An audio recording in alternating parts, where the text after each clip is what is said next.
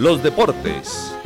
747, muy buenos días al editor de Deportes de la Patria, Osvaldo Hernández. ¿Qué tal, directora? ¿Cómo le va? Muy bien, ¿y usted cómo está hoy? Súper afortunadamente, con mucha actividad deportiva, pero aquí estamos, al frente del cañón. Claro que sí, Osvaldo. Hablemos de la Copa La Patria. Llega con esta nueva oportunidad para aquellos nuevos talentos, y es que han sido muchos talentos que han pasado ya por la Copa La Patria, ¿no? Sí, una gran cantidad de deportistas que tuvimos la posibilidad, estuvimos 17 años coordinando el torneo, que ahora lo hace muy bien nuestro compañero Juan Luis Taborda.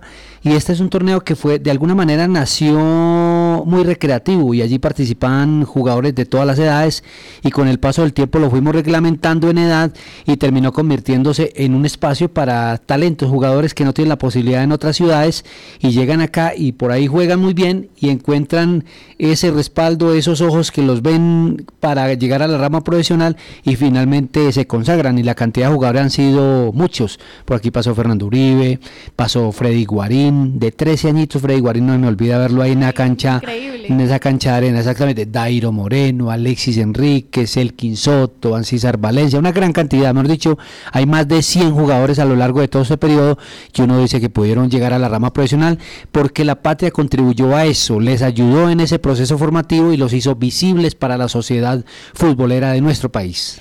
Bueno, Osvaldo, cuéntenos un poco de esta edición del torneo, cómo estarán, cuántos equipos participarán, cuál será la edad, exactamente para contarles un poco a los oyentes. Son 12 equipos.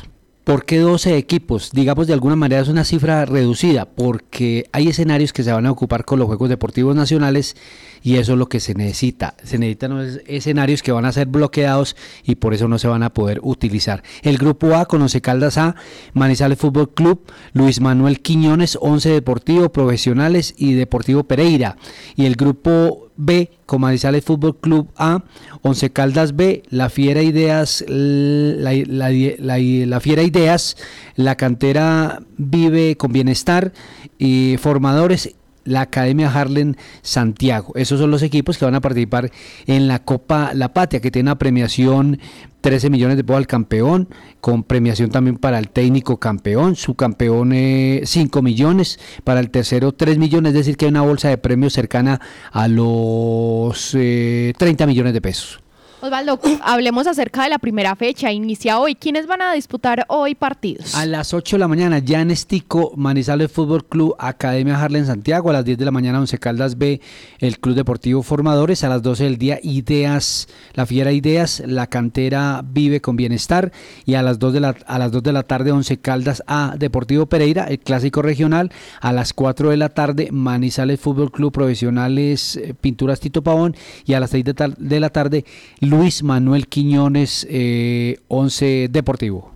Bueno, Osvaldo, entonces estaremos contándole a todos los oyentes cómo avanza la Copa La Patria durante estos días que tengamos fechas. Y bueno, estaremos muy atentos y también todas las publicaciones en nuestras redes, ¿no? Exactamente. Aquí han participado jugadores de todo el. A ver, han participado jugadores mexicanos, chilenos, ecuatorianos y argentinos. Aquí vino un equipo argentino a jugar la Copa hace, diga usted, 10 años. Y han participado equipos de todo el país, de Santa Marta, de Bogotá, del Tolima, del Valle del Cauca, de Nariño, de todas partes han venido equipos a participar en la Copa la Patria, por fortuna, porque reiteramos, ha sido un espacio para eso, para el futbolista joven de nuestro país.